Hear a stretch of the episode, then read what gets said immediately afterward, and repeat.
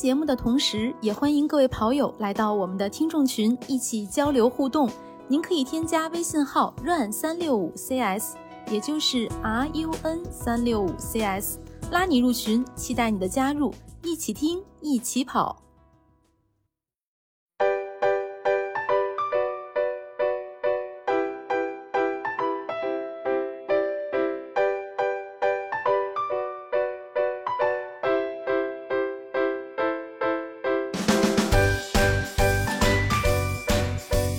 大家好，欢迎收听装备说，我是南子。Hello，大家好，我是佳宁。大家好，我是郭小阳。啊，时间来到了十二月份啊，这应该是我们十二月的第一档第一期节目。那十二月也是一年当中的最后一个月。呃，今天我们在这个最后一个月的第一期，啊，想跟大家聊一聊最近这些比赛中间涌现的一些新的鞋。那么，包括最近的比赛以及一些展览来说，有一些新的鞋，我们是能看到了苗头了，对吧？但是我们还没上脚，但是可以预计的是，这些新鞋会在下一年里面会很频繁的出现在我们的视野里头，所以就呃跟大家聊一聊新的一年咱们对于新鞋的展望。嗯，对，其实等于就是上个月吧，然后加上这个月就月初，然后这几场比赛从北马开始，陆续的国内一些品牌的新新款的跑鞋就基本上就就不用再遮遮掩掩了。嗯，就是整个彻底的跟大家直接曝光了，比如说像李宁的那个飞电的 Ultra，然后包括李志轩的那个致敬那款鞋，然后还有管尤管尤胜的穿的那个那双鞋，现在嗯有叫飞影 PB 三点零，也有叫什么飞影 PB Pro，但是具体那个鞋应该是是是是怎么称呼我还没搞清，或者官方对官方好像反正我看几个大 V 是有叫 Pro 的，有叫三点零的。或者也有可能是两款鞋，可能细微上有一些区别，也也也存在这种可能。嗯嗯，这个鞋我觉我估计关注的人挺多的，因为广佑胜最近拿的冠军挺多的。嗯，对，而且呃，通过乔丹的这个呃，包括我们这几次数鞋的数据，确实乔丹在这个几场比赛里的占有率还是挺高的，基本上在在国产跑鞋里能排进前三，就包括这几场北马，然后杭州。厦门，然后上海，其实，在国产品牌里面，乔丹基本都是在前三甲的这个位置里。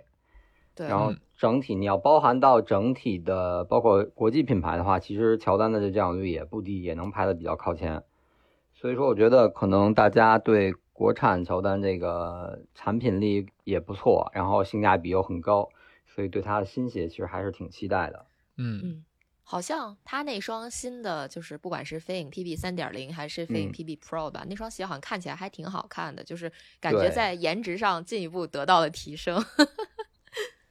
哎，佳佳，你是买了一双飞影 PB 吗？啊，对对，我记得你说过。对对对，我是买了一双飞影 PB 二点零二点零啊，买了那个蓝色的。那个那个叫什么冰川蓝那个配色上脚了吗？哎，没没有，还没有，一一下问住了我，因为我最近都在看世界杯，所以没时间跑步。对，然后我 最近就是最近两周的跑量是八公里跟九公里，实在是不配拆新鞋，所以啊，当然那那双鞋就算是纯薅了一个羊毛嘛，上次讲过嘛，用了呃咱们群友的一个澳门呃什么澳门这个厦门的这个数字人民币的优惠，最最终到手价只有两百八十五块钱嘛。就很便宜，嗯啊，然后那双鞋，呃，我到现在我说实话，我确实连盖儿都没翻开，就是鞋鞋盒我都没打开呢，没时间拆。呃，对，就是或者说也不是没时间拆，就是现在确实是不知道拆它的理由是什么，因为也进入冬训了嘛，冬天就觉得啊，那个好像也不一定非得穿碳板嘛，嗯，然后教练跟我说说冬天可以穿薄一点的鞋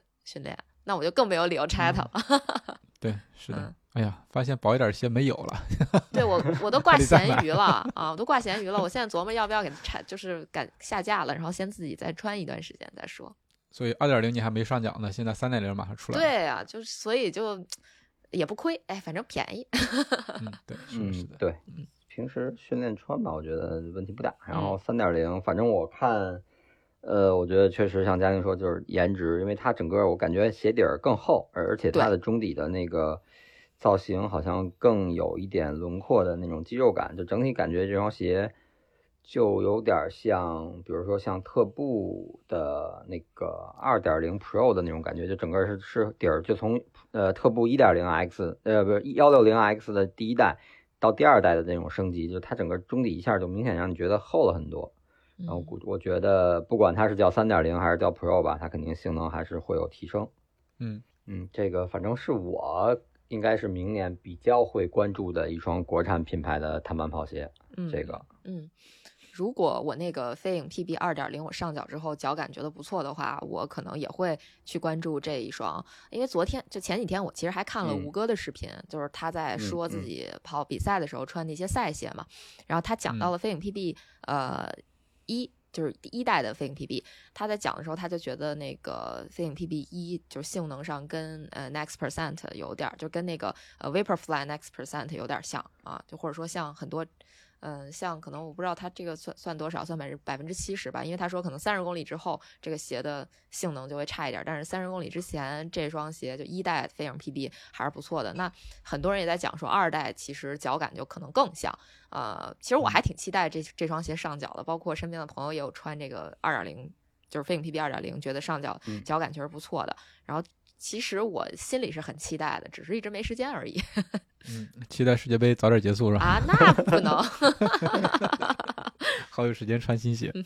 对，嗯，然后还有这呃李宁的那个飞电三 Ultra，是那个鞋，呃，杭州马拉松的时候，它整个展台上有那个展示，但是好像说是只有只有四十二码吧，好像只有这一个码。嗯，你要码不合适，可能也买买不着。嗯，但是其实。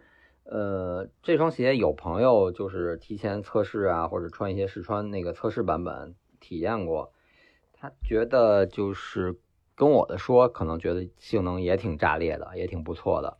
但是我对这双鞋其实兴趣没有那么高，是为什么？是因为我觉得李宁的这个飞电的顶级的，就是飞电这个顶级这个系列，总感觉距离跑者有一点点远，就可能你在专卖店里。不是很容易能够见到或者试到，然后再加上它的价格，呃，也很很怎么说，就是还是保持在那个高位，嗯，然后不像一些品牌会把会做活动，或者是它本身定价低一点啊，或者它做活动打折优惠一点，就我觉得飞电这个这个顶级这个款吧，呃，Elite 或者是之后这个 Ultra，老是给我有一个距离感，所以我可能只是关注吧，但是没有太大的兴趣。嗯，但是实际上最终出出了之后吧，看感觉，看如果有机会可以试试，感觉一下。嗯，哎，我觉得这个鞋的鞋底的设计特别像 Nike，我我不知道你你们有没有这个感觉？就是包括我第一眼看这个鞋，我就觉得呀，这个鞋就是真的很很 Nike 的感觉。我我会有这样的这这种就第一眼印象吧，算是。嗯。嗯，我感觉还好，我觉得它还是，就它后跟的那个两个分叉的那种感觉，还是延续了最早的、最最开始的飞电的那种感觉，所以整个还是外观上的基因还是能延续下来。然后包括鞋面的大 logo，嗯，它唯一就是前掌那个小的镂空，其实还是挺有特点的。嗯，呃，对，这个鞋其实还挺好看的，我觉得，就是对对对，漂亮是挺漂亮的。我说的其实是就是那个它鞋的那个后跟儿的那个那个。就是上面打 logo 那种，就是写了一堆数字那个，就是给我感觉特别 Nike。我我我我可能是就是我自己的感觉啊，这这不不能所有人都一个感觉。嗯，这个鞋就相当于现在它其实还没有试售是吗？就是或者说完全试售，只是限量的那种，没放开。对对对。感觉因为我记得航码时候好像就是说只有四二的，然后其他码没有。哦啊，因为那个。就是感觉没有北，就是感觉李宁一直以来就好多鞋都是这种，就是开始的时候有点不知道是不是饥饿营销那感觉，就是卖的特少 啊，然后买也买不到，但是又特特别强，感觉就是所有人都在说这鞋特好穿，嗯，我会有这个感觉，嗯嗯，对，就跟那个。呃，幺六零 X 二代的那个 Pro 上一开始好像只有四一吧，嗯，那个黑色就是什么董国建那个那个配色，然后杨少辉他们那个配色黑金，那个也是一开始好像是是四一是四二，我记不清，反正只有那一个码，过了得好两三个月，好像陆续的其他配色出来，才有其他的尺码，可能也是一种营销的手段吧，嗯嗯，确实是，不过李宁的这个价格有时候确实是有点。劝退。高啊，嗯，是吧？对，反正是我的总感觉有一点点距离感，没那么亲民，不是说很容易的就就会让我入手啊，或者怎么样那种感觉。嗯，比较高冷的感觉，又贵又性能据说好，对，而还不好买。嗯，就主要还是我觉得，我觉得价格还好吧。如果这个鞋真的好穿呢，肯定愿意买的人还是很多的。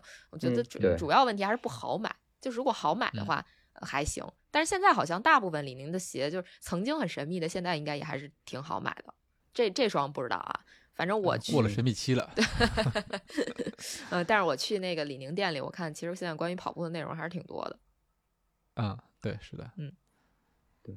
然后李宁这块儿是就这一双，然后那个三六一指径，就是李志轩那双鞋，我觉得最近也是曝光率挺高。那是鸿星尔克吧？啊，对，鸿星尔克，对对对，鸿星尔克不是三六一，错了，嗯，鸿鸿星尔克，对那双鞋，其实那双鞋猛一看，跟这个李宁的飞电三特别像，嗯，呃，它前头其实，但它前头有一个小，就也是前掌有一个小黑的拱形的，你你从照片里猛一看，你觉得跟李宁这个几乎就完全一致了，啊，呃，也像一个镂空的一个黑洞，但实际上它是那个黑，你仔细看是是碳板翻出来的一个外翻出来的一个外一个一个位置，一个那样。等于就是乍一看以为中底跟前掌是跟李宁一模一样的，甚至有点模仿的感觉，但仔细看不是，所以导致很多人一开始觉得这还是有一点那个模仿的感觉。嗯，但是这个鞋现在也只是呃一姐穿，然后别的就没有没有实物或者见过太多，个别的我看有人拿到了拍了拍视频，但是也不知道脚感怎么样，可能也是作为明年比较期待吧。等于现在还没有试售呢，是吧？对，嗯啊，但这个鞋的颜值，我觉得也还行。啊，对，所以你看现在国产鞋的颜值都还可以哈。啊，对，哎，我我现在不知道怎么了，可能我我主要是给自己打造一个人设，就是我主要看脸那种。大家都看脸，开玩笑啊，那个确实是，我觉得这个鞋的颜值总体看起来还挺好的，而且现在我感觉国产跑鞋真的找到了一个，就是一个方向，就是走那个。有点清心寡欲的那那一挂那种，就一种设计语言是吧？对我我有点这种感觉，这可能得设计专业的人来评论啊。反正就是我单纯的看就觉得啊，还挺好看。嗯嗯，对对，其实可能我觉得，而且咱们主要是是是咱们 最近聊的都是各品牌明年出的那个就是碳板的竞速鞋。其实这个这个东西它呃相对说就是在做减法，其实我觉得是在做减法。嗯。首先，你竞速鞋它肯定追求一个重量，嗯，尽量轻，所以大部分来说，你像鞋面基本就是一层薄薄一层，不管它是用用纱还是用像那个蹦丝这种材料，它肯定是尽量往薄了做，然后往简单了做，然后中底基本现在都是超临界发泡加碳板，它其实从结构包括从造型上，它不会做的太复杂，太复杂反而可能从重量啊从。从材料上这块都不太好控制，所以说导致整体其实你不觉得就每个品牌这种鞋其实乍一看都差不多，像对挺像的，嗯嗯，大差不差。然后然后想做出自己的特色的话，那就是配色呀，包括设计怎么怎么玩 logo。你看各大品牌的 logo 都是大 logo 往鞋上贴，然后怎么怎么能把这个 logo 的角度啊跟鞋的这个整体的造型契合的更好，让让它更流线或者更美观。可能这个是那个是是一些，包括像刚才嘉宁说李宁那个后跟把一堆他用了技术的那个那个 logo 全都打上，嗯嗯，他就可能是这样。但是你看现在基本都是为了要稳定性，前掌做的相对要比后掌宽，然后后掌为了要那个流线的那个那个型，它可能从空气动力学确实也也有设计的理，就是那个呃理论支持，它后跟都是做成尖的，不管一个尖还是俩尖吧，都是尖。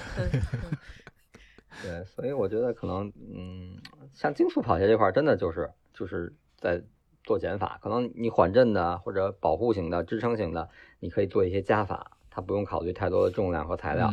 然后基本上像顶级缓震或者顶级支撑系列的，它的成本也可以，就是它的售价也可以维持到它堆很多料去去做的成本。嗯，所以它是做加法，但是竞速鞋我觉得就是做减法。嗯，国产还有吗？国产鸿星尔克后续好像三六一是没再出，呃，没出顶。它三六一最近出的那个飞然二，其实反馈还不错，而且那个厦门的时候，我看不少人穿那个飞然二。哦哦，对，就是因为当时我也参与了这个暑鞋，就我还在问我说这鞋是啥？我我确实对三六一完全不了解啊，就就是看到呃就是发发出去，然后让大家帮忙看这啥鞋，然后就大家说是三六一，我就去看了一眼，我说那鞋就感觉跟这个直径这个设计有点像。嗯，对，稍微有一点像，它中底有一个镂空，它不像那个飞镖是。是呃前后分离，它是中底做了一个小的镂空，把碳板露出来，嗯，也是全掌的铲形碳板，嗯，呃，但它的这个定位可能还是比飞镖要低低一个档次吧，低一个级别，不是第一个，就是可能呃还是不一样。如果你要说是顶级竞速碳板的，还是飞镖系列啊，这个飞然可能偏往下一点，性能更稍微缓和一呃更更柔和一点那种感觉。哦，就是它三六一是出了。算是三个嘛，就是飞燃、飞镖，还有这个飞燃 ST 是吧？啊，对，啊，它是它相当于这三个都是碳板。嗯，对，嗯，挺有意思，就是因为我看好像三六一，大家好多人都在穿三六一的国际线。嗯，对，国际线，呃，但是国际线国内现在好像不太好买，哦，可能还是还是销售渠道不太一样。哦，明白明白，肯定说的国际线也是竞速跑鞋吗？呃，不是国际线，哎，国际线没有碳板竞速吧？好像是没有碳板，对啊，应该是没有，那就是普通的鞋是吧？嗯嗯，OK，对，呃，飞然 ST 其实还是呃算作一个竞训鞋，作为训练款选，嗯，主要就是飞镖和和飞燃这个之前那个老的飞燃，大家都反应特别硬的那个，嗯，然后现在出的这个飞燃二，飞燃二厦门是好像是是谁穿了跑的成绩还挺好。哎，是厦门还是还是澳门？我忘了。澳门马拉松季军好像穿了个飞燃，我记得是亚军。嗯，呃，李波吗？还是谁？啊，对对对对对对对，就是澳门澳门昨天嘛，昨天前天跑的那个。哦哦，那应该是是李波。哦，对他应该是穿的飞然跑的亚军。嗯，应该是两两个小时十几分，不到不到两小时二十左右的那个成绩，我当时记得有印象。对，二幺九零九。哦，对对对对对，那就是，对，嗯嗯，其实目前嗯爆出来的这些信息，感觉明年大家还是会在碳板鞋上比较卷，就至少国内品牌是是这样。嗯，卷对于这个跑者来说可能是个好事儿。嗯，可选的多。对对，是的，可选的范围多，然后价格上也许可能还会有一点点优势吧。就如果是卷起来的话，对对对对，那。国际方面呢，有什么可以值得关注的鞋吗？国际方面，其实就是之前有有一段时间流出的那个 Nike 三的那个谍照，然后感觉变化还是挺大的，至少不像一跟二只是鞋面做了改进，感觉三代的这个变化，就整个鞋型啊各方面都变了，包括中底，整个造型全变了。所以感觉正好，然后因为国外是美国是每年在年底会有一个鞋展，就体育用品展，但是基本上这些年都是会跑鞋类的，不管是路跑还是越野跑，它是一个比较重要的一个展览，各大品牌都会在这个展览上把自己二三年的新品推出来。所以目前其实看的就还是耐克吧，大家比较可能国际品牌里比较关注还是耐克，毕竟作为一个标杆，呃，它明年其实主要推的还就是 Next 三。因为因为看到了 Next 的 Vaporfly Next 三那个这这个款的照片比较多，嗯，不同配不同配色呀。其实我感觉可能三代还是会更向那个普适化的方面去发展，因为看它的前掌的宽度，包括整个鞋型儿，我感觉可能还是为了让更多的人能穿上它，不会去那么挑人。嗯。是那个 Vaporfly X Percent 是吧？三代。对对对对对。哎，其实说到这儿，我忽然想起来一个一个点，就是，嗯，之前我我说我不是买了一双新的 Next Percent 二代嘛，就那 Vaporfly 的那个，买了一二代嘛，然后直接就是没有任何的，就是适应比赛穿了嘛。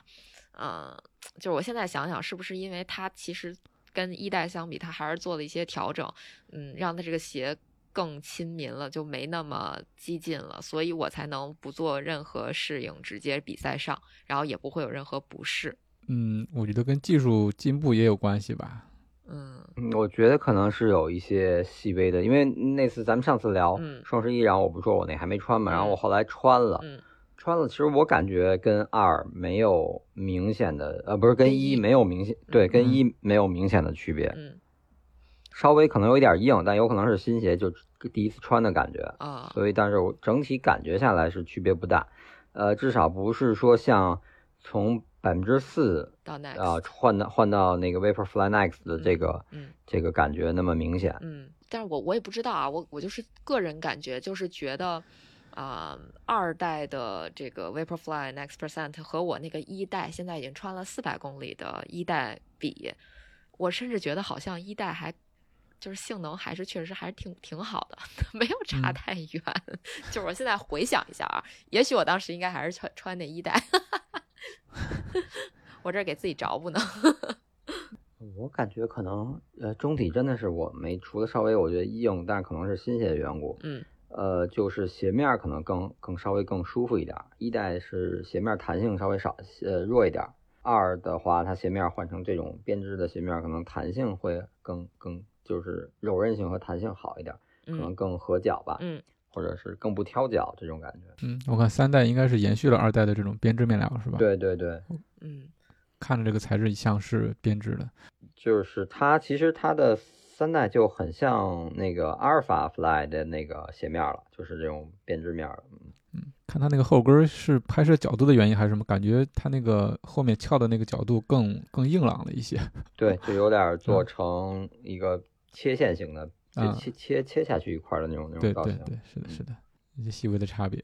对，然后其实感觉耐克明年主要还是是这个吧。然后阿尔法 Fly 它没有。推新款，等于这个二代刚上没多久，然后应该是还轮不到三代的上市。呃，其实我个人比较关注耐克明年的新鞋是那个 Invincible 三，哦，就是顶大厚底、顶缓震那顶级缓震那款鞋。其实我还挺关注，因为一代和二代的它是那个 Zoom Max 的中底是直接暴露的，所以它那个抗撕裂，包括像我自己那双开胶啊，然后有一些。比如踩到一些地儿，然后可能会被边上那个那个石头啊或者什么的会划破啊，它这个抗抗撕裂的效果不太好。嗯，然后三代等于它是做了一个壳，就很像那个现在那个 Zoom Fly 五，它等于外面是一个叫 SR 零二的一个外壳，就类似于你可以把它理解成一个一个一个橡胶的，像一个框架的样子是吧？对对，然后里面包的那个 Zoom Max 材料，它做成那样，可能我觉得从耐用性上会更好。然后鞋面也做了一些改进，这个三代的鞋面看着更更稍微更秀气一点，一代跟二代稍微一代还好，二代就是现在正在卖的这代，其实我觉得鞋面做的不是特别好看，有点特别臃肿，不是我喜欢那个感觉。所以这个三代我觉得，因为我的一代已经我 之前群里发过照片，我不开胶开的挺厉害的，但是能穿，嗯，没影响。然后二代我就可能不会买了，三代。呃，出了我看，如果一代报废了，可能会买三代，因为这个 Inf 呃 Invincible 确实就是你没有没有目标配速要求的情况下，你穿着它，不管跑跑长距离还是跑短短距离，或者是可能你突然这一公里你想突然就来兴趣了，就想跑快一点，嗯，然后下一公里你就又恢复到正常那五分半六分那种纯慢跑，它都没问题，我觉得挺奇怪的一双鞋。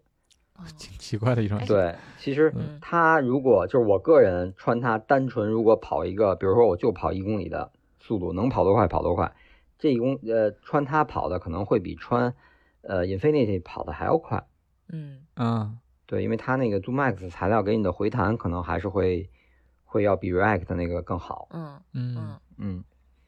那这个鞋会不会重一些呀？嗯，对对，会重会重，但是现在。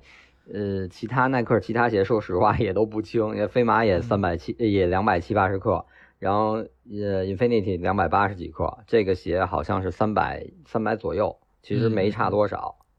嗯，毕竟是堆了一些料在上头。嗯，哎，我听波神说，我还挺想明年尝试一下这双 Invincible 三的，我我我我感觉好像，感觉比较全能，对，挺全能的。训练的时候，对对对，嗯，但是它就是。感觉稳定性没有那么好，就如果穿它去走一些什么小径啊或者石板路那种不太平的路，如果你特别平的柏油马路，没事，那真的你你你你想把速度加起来，那就看个人能力。你想跑快了，它我觉得它会有一点泄力，但是它不会说让你觉得呃跑不起来的那种感觉。所以我动我就说这双鞋就挺逗、挺奇怪的一双鞋。嗯，可以。包括有时候看刷国外刷 ins 上国外一些运动员的训练，其实他们的配速挺高的，但他也是穿这个 invincible，嗯，跑的没问题，我觉得还挺还挺有意思的。嗯嗯嗯嗯，期待一下。总体看，对这个鞋的造型不是那么的。像运动鞋，你是平时穿也可以，我觉得 它的造型就是不合适，到时候平时穿也行，是吧？对，还挺潮的，看着，对，挺好看。然后就是耐克明年有一双越野鞋，我还挺关注的，就是它那个 Ultra Fly，什么 Ultra Fly，对。嗯。但是那双鞋我觉得可能还是偏轻越野或者偏美式风格，因为它那个从鞋面上看，我觉得它的包裹其实就一般般，就是中中规中矩那种包裹，不会说像做到。像 Hoka 或者像什么萨洛蒙这种特别专业的越越野品牌的那种包裹感，因为它只是用到就足弓的那个传统的那些技术，简单的有有两个能看到透明红色的那种包裹的支撑片儿，嗯，会那样。然后中底是 ZoomX 材料，然后里面说是那有碳板，但是碳板具体的形状角度都看不到，没有那种拆解的图。哦，也是一双碳板越野鞋是吧？对对对对，哦哦然后大底的花纹做的其实挺简单的，就比较像浩卡的那个 Tecton X，是那种简单的小菱形块，也不深，然后也不是很密，然后也没有那种什么倒三角类似的那种齿齿纹结构，所以我觉得就是一双偏轻越野或者不是那么难的技术地形的一，就没有技术路况的那种简单的越野赛的一双鞋，但是它主要可能加了碳板，加了 Zoom Max 中底，它会更追求速度。所以重量上，而且鞋面也是很薄一层，所以重量我觉得可能两百五十克、两百六十克左右的重量，然后追求一个竞速吧。嗯。嗯，它这个是属于耐克的 Trail 系列是吧？对对对，Trail 系列。哦，就是越野线的。对，越野线。那感觉穿的人还真不是很多。啊。嗯嗯，对，但是它毕竟是它第一双碳板越野鞋，所以看看吧，考虑，因为它之前。呃，现在等于就是那个 The Gamma，我我的那双，其实我觉得中底还挺舒服，跑跑长距离还可以，但是就是包裹性不太好。如果是比较难的那种下坡的话，觉得脚会在鞋里晃。嗯。嗯嗯，不知道这个 Ultra Fly 怎么样？嗯，还真是，就是我我其实一直都觉得 Nike 的这个 Trail 这个线好，还挺好看的。嗯，对，好看，就是简单跑跑还行，但是太复杂的目前呃，还对复杂地形肯定是没戏，绝对没戏。因为我那个我有一双那个野马啊，嗯，那是几我都忘了。然后那双鞋我基本上就用来跑防火道了。我觉得还挺好穿的，但是如果说让我拿它去跑越野，我应该大就不不不会冒这个险。那哦，那个是是 k a g e r 还是那个那个什么 House 那个？呃，野马对，那个那个 Wild Horse 那个。哦哦，warehouse 可能会有点沉，要跑跑道。就是我最近穿 e r 我觉得穿的还挺挺舒服的。对，不用不用跑太快嘛，就我也跑不了太快，就是 我觉得那鞋还行。就是目前来讲，我觉得最适合它的场景就是跑跑那个防火道了。当然，今年一年我也没咋用它。嗯，因为它的那个定位就是属于长距离，在它的 Trail 系列里，它算长距离的鞋。嗯嗯，所以可能跑防火道还比较舒服。嗯，反正脚感还挺好的，我还挺喜欢那个脚感的。就是在我一度非常沉迷跑防火道的时候，我还一直在穿那个鞋。嗯，然后耐克其实明年感觉鞋鞋展上就这样，还还有飞马四零，飞马四零，但是好像就是数字变化了，其他的都没变。啊。飞马又出新的了是吧？对，明年肯定会会出飞马四零，但是几乎从外外形上看一点变化都没有。对，嗯嗯，三九的口口碑其实也不是特别好，是吧？我感觉从三八开始就一般了，就不好了，甚至三七也没有多 好。对，三七也没有说特别的，好多人说夸它怎么样？对，但是但是等于出了三七之后，好多人开始夸三六。对，是的。是的，对吧？嗯，其实三六跟三五是鞋底中底这块没区别，就是鞋面，因为三五的鞋面它做的是那种半封闭鞋舌，好多人那个脚背高，前面那个位置会觉得压脚背。三六就把鞋舌做成就传统的那种了，可能就稍微可调整的范围更大一点。三七一出，其实三七最开始它是把三五一呃三五三六的这种全能型的训练鞋。往厚了做，然后往软了做，导致可能以前很多人会穿三六进行长距离训练的，穿三七会觉得有点泄力，或者觉得觉得有点有点重啊，有点脱脚这种，它穿的没有那么那么干脆或者那么那么舒服了。嗯，虽然是软了，可能更适合一些初跑者，但是长期拿三六作为拿飞马作为训练的人，可能反而觉得不好。嗯，而且他当时说是根据男女的性别区别，把那个前掌的气垫做的厚度不一样，女生好像是因为体重轻，然后他会把气压调低一点。嗯。男生的力量足，体重又相对大，所以它气压更足一点，让你踩下去那个缓震更明显一点。它是做了这些区分，但是就没太多人夸。嗯，然后三八呃好像没有什么太多的变化，到三九这儿又变成之前那种前后掌的气垫分体的，嗯，就就像三五三六一样，但是它还保持了 React 泡棉和那个比三五三六更厚一点的厚度，所以导致它现在就像。就像我昨儿群里说，我说好像就是飞马就是能跑吗？能跑，但是有多好多好穿吗？也没有。对，对我也感觉就是你要你要综合去考虑，比如说考虑到品牌，考虑到呃外观的设计颜值，然后再考虑到一个价格，可能是一个选择。但是嗯，怎么说谈不上是最佳吧？可能只是说觉得还行。如果你对比如说哎，我想买一个国际大品牌，让人一一一看我就穿了双耐克。但是我又能简单的跑跑，那可能是个选择。嗯，哎，就是感觉那个超级飞马是不会再更新了的样子，是吧？最近两年好像都没有更新的样子。嗯，那不，他不是出了一个那个叫什么 Turbo Natural 那个那个那个啊，就那个回收材料的，这算更新吗？那个我试了一脚，觉得没什么，就感觉不到中底有什么。让我觉得有有有明显变化或者有特点的那种感觉，就软也不软，弹也不弹，就觉得是就跟穿普通飞马差不多那个感觉。简单试穿啊，没法跑，只是走那两步踩，使劲踩两下，也就觉得是那样。嗯，现在这个，然后嗯嗯，颜值也没有之前的那个飞 Turbo 好看。嗯，现在这个可回收材料的跑鞋可能还是一个趋势吧，也许。嗯，可能趋势。说不上吧，但是可能我觉得会是一个点，就大家会会拿它做一个点，就比如现在，呃，耐克有的鞋的鞋盒是那种牛皮纸色的，只要是用那种牛皮纸色的鞋盒，基本都是可就是说回收，呃是对回收，或者它是用了回收材料的，嗯，啊这这这个点好像我记得它会在鞋盒上标一下，我我记得好像，嗯。嗯，然后去耐克基本就这样了，嗯。只能说，嗯，除了 Nike 三呃 Vaporfly 的三代，好像没有其他特别值得期待的。嗯嗯，对，没有太大的亮点。嗯，对对。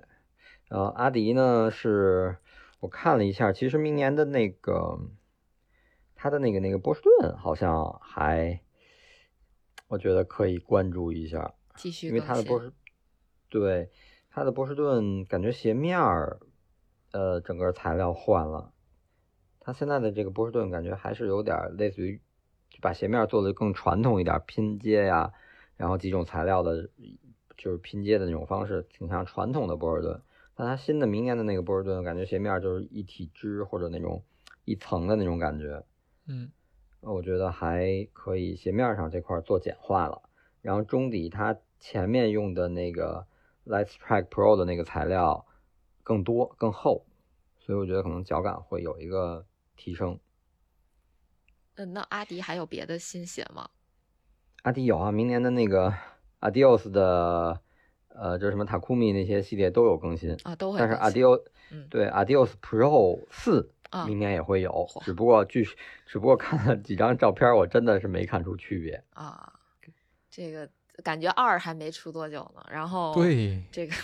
四四四，哎，不对，三还没出多久呢，三三没出多久，然后四又要上了，哇塞，这绝对是买鞋速度赶不上它更新的速度啊！对我感觉三就是今年北马的时候那个声势特别浩大嘛，是吧？嗯嗯，而且它也是官方赞助商，嗯，大家推了一波，这三还没没上脚呢，这四就来了。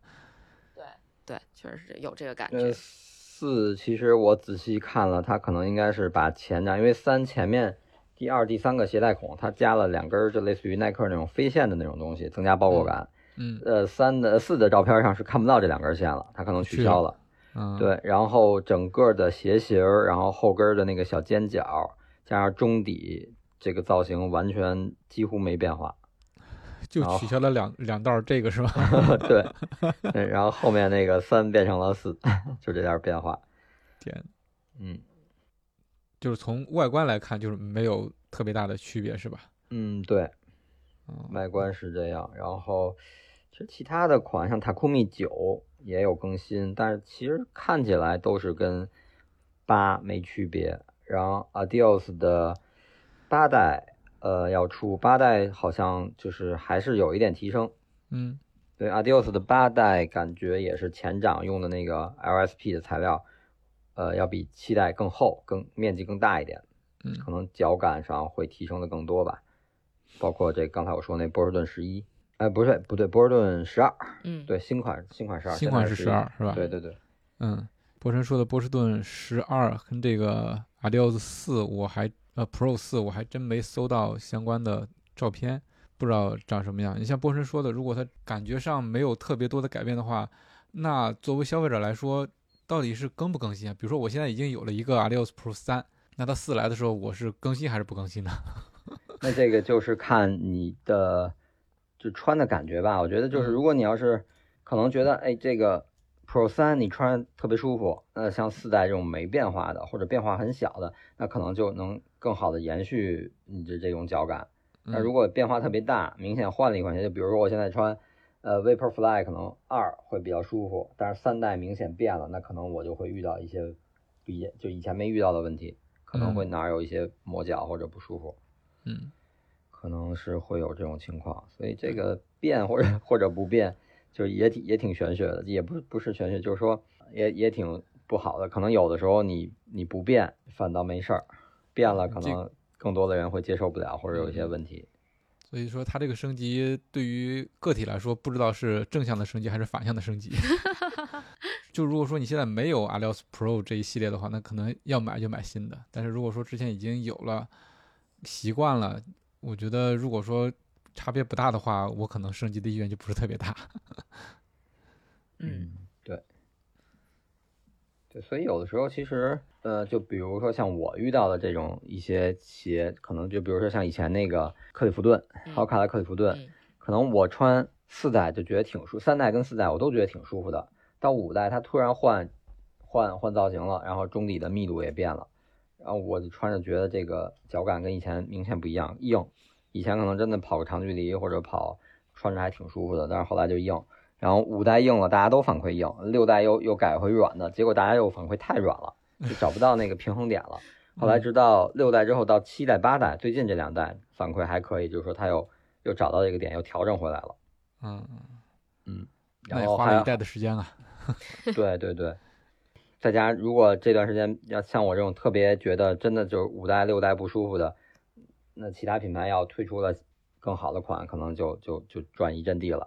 嗯嗯，包括那个挑战者，像以前早期越野的时候穿挑战者的人特别多，但是后来他从也是从五代换了，那他是五代换了，我觉得是换了外底的那个，感觉抓地力啊各方面没有以前那么好了。再加上鞋型儿可能因为外底的造型的缘故，它鞋型显得更蠢一点，没有快羊那么修长。呃。就就不好穿了，导致它五代其实挑战者以前也是好卡挺挺经典的一个系列，穿的人也挺多的，但是后来从五代六代就明显觉得没人穿了，嗯，就大家都转到快羊这块了，包括它可能也是品牌主推快羊。对我就是这么一个过渡，我就是觉得 challenge 特别好穿，然后。呃，穿了 Challenge 穿好久那双，而且那双鞋应该是也算是全地形吧，就是路跑也 OK，然后呃跑山也 OK 啊。然后后来买了快羊，也是就是各种机缘巧合买了快羊，但是快羊，嗯，我忘了我穿那是几代了，反正不太适合我，我就直接退了 Hoka 的坑。嗯，对，啊，呃，挑战者出了新的七代，官网是十二月一号吧，刚开始卖。啊，我觉得七代可以可以，如果要是。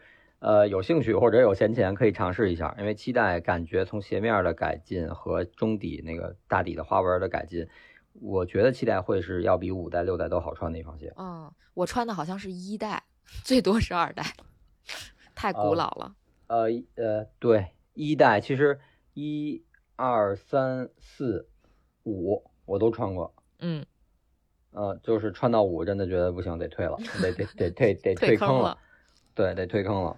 嗯，一代其实还不错，但是一代的问题是包裹一般，二代三代的问题是鞋面不结实。我那双三代真的穿了没十几公里啊，不是，呃，几十公里吧，五十公里左右，它那个前头就是那个它是用那种热熔的材料做的那种网格，然后就已经开了。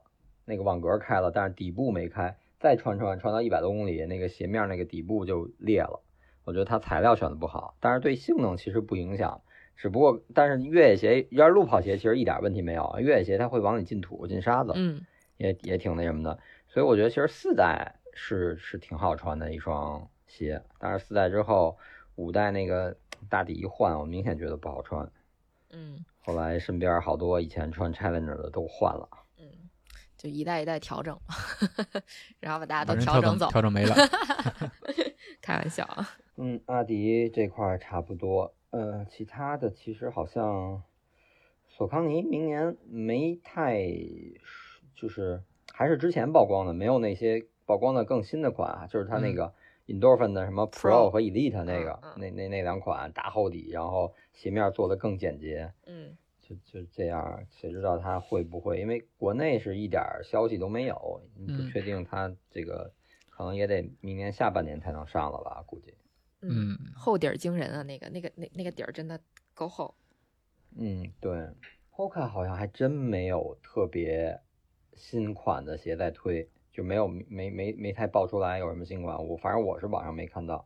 嗯，可能重点不在这儿了吧。推时尚线去了，对他最近你看，最近好卡上的鞋都是老鞋新做，调整调整外观，调整调整配色，然后找个品牌联名，有点有点可能看萨洛蒙挣钱了，也也想走走这个范儿。鞋展上好像有他的新鞋，就是 Rocket 系列好像要出出新的。哦，那个 Rocket 二是吧？对对对，好像是要出新的。嗯，然后我看好像 Clifton 应该要出九了。哦，那个克里夫顿我没看到啊，我看好像是要出九了，就是都都是按就是按部就班吧，可以说。然后反正各品牌，我还有印象比较深的就是那个亚瑟士，嗯，对对对，我也是，嗯，对吧？那个新的纯白的那个是什么？二十二十二十几？应该是二十七、二十八了吧？牛牛巴斯，好像不是那个呃卡亚诺，嗯，卡亚诺，卡亚诺。但是那个鞋，我说实话，我最开始就光他把鞋拿出来的时候，我根本就没有反应过来那个是亚瑟士。我到处在找 logo，然后放大看，哦，才看见原来这是一双亚瑟士啊！我就确实是没没没第一时间认出来那个鞋，感觉跟他平就是跟他现在所有鞋的那个造型，也不叫造型，就是鞋面的那个设计完全不一样，就一双纯白啊。对，就是感觉没有，就呃，反正就不告诉你，就是感觉看不出来。对对，不告诉我这家子是，我真不知道他是。呃，反正但是确实挺好看的，我觉得即使不跑步，日常穿也挺好看的一双小白鞋。嗯，对我也是觉得，就是日常穿应该蛮好的，因为我觉得现在就以我现在选鞋的这个，嗯，叫叫叫什么呀？选鞋的这个要素吧，我可能不会去选一双亚瑟士的卡亚诺去跑步了，所以那个鞋我看造型挺好看的，我觉得穿来日买来日常穿应该是 OK 的。哦，不是，是 New Balance，New Balance 二十五代。哦哦哦哦，对，那应该是就 New New Balance 二十五代。嗯嗯，但是不确定它这个白色的版本会不会量产，因为它好像说这这这个是我看媒体给的介绍是是限量塞定的。啊，还限量呀？对对，应该是它是一个单独的那种那种不一样的，像类似于礼盒似的那种翻盖的包装盒。嗯。然后纯白鞋面，然后那种牛津生胶的鞋底。整个搭配的颜色都挺好看的，而且真的是我看了鞋身好像没有没有 logo，就好好特别难看，反正就是特别难看出来，不是难看啊。对对对对，这要这要数鞋的时候看到它那就晕了，真真不知道什么鞋。对，绝对不知道。我觉得就是大家数鞋能力已经很强了，那些不一定能认出来。对，它完全没有那个亚瑟士那个品牌的那种基因感，就是就你一看能看出一个大概其，没有那个感觉。是的，很像。其实挺像 Hoka 或者像，哎，其实你细看它那个侧面的轮廓造型，很像那个 Meta Speed Sky 的那个 Plus。哦，有那个鞋头的弧，鞋头翘起来的那个弧度是吧？嗯，对，有一点点。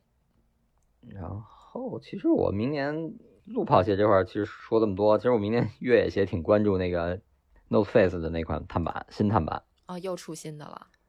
对，新的就前一段什么申嘉生他们跑 UTMB 那双白鞋白鞋啊，那个确定是要明年要上了。嗯，然后包括那个什么海淘经验丰富的大神们已经上脚了都。啊，这么快？对，日亚都买到了。嗯，周周六山里碰见，我看都穿上新款了。嗯，海 怪。嗯啊，他是下手比较快。嗯。对，我觉得那个还是挺，因为网上现在大家也能看到有一个视频，就是那个鞋的整个拆解的结构，它的前掌就全掌碳板，然后但是前掌也是做了分割，因为越野鞋你要想做成碳板的话，其实它更多的，呃，还是要考虑到灵活性和稳定性，它跟路跑肯定还不一样，所以它前前掌肯定是要有那种分割，然后保证一个灵活，然后加上稳定的考虑，基本上大部分你看现在出的碳板的越野鞋。它不会做的很夸张的角度，它尽量是平，提供一点稳定的那种。其实我觉得可能更多的是让一个整体的力压缩到中底的材料，然后让中通过还是靠中底材料的本身的性能给它给你提供一个回弹的推进，不是说像路跑鞋一样是靠碳板的那个翘那个那个翘翘板的那个力是那样推。我觉得可能越野鞋这块还是。呃，跟路跑鞋的这个碳板的设计的原理可能还是会有很大区别的。嗯嗯，然后其实这个鞋，反正海怪反馈还还挺舒服的，应该挺好穿的。但是他他 就说是重量没做下来，还是两百六到两百八十克之间的这个重量。哦，所以可能重量上还是不太好控制，因为毕竟越野鞋考虑的因素更多吧。嗯，包裹呀，包括稳定性啊，可能上。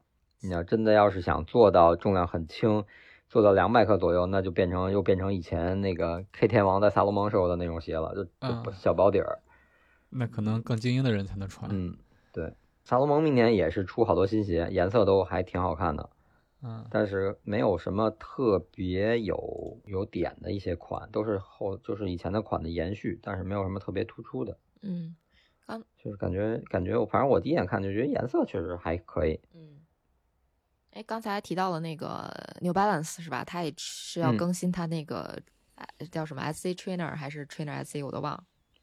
对，SC Trainer，它是要再更新，但是我感觉呃好像变化不太大，换了换造型，然后嗯材料包括碳板都差不多。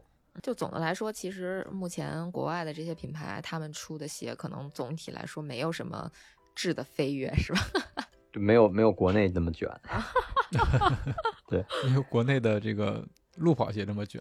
嗯，对，我觉得是基本上它就是你看它的新款还是嗯，大部分绝百分之八十以上都是延续了之前老款，对，做一些提升。嗯，不太清楚那个 K 天王的那个品牌，这个新的一年会不会好买一些？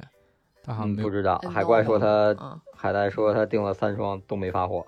哦，他 还真订了。嗯，他订，他说他三双一双都没发，啊，嗯，看来不好买，嗯嗯，但是呃，我觉得是不是跟国内这个原有有原因？因为他我我说是哪儿生产的，他说他特意叫朋友看了是中国制造，那可能因为工厂放假没上班，嗯嗯，工人没法上班，对，都被隔离的，嗯，对，其实感感觉明年就差不多吧，反正我个人来说，可能国产品牌里可能会比较关注那个乔丹的。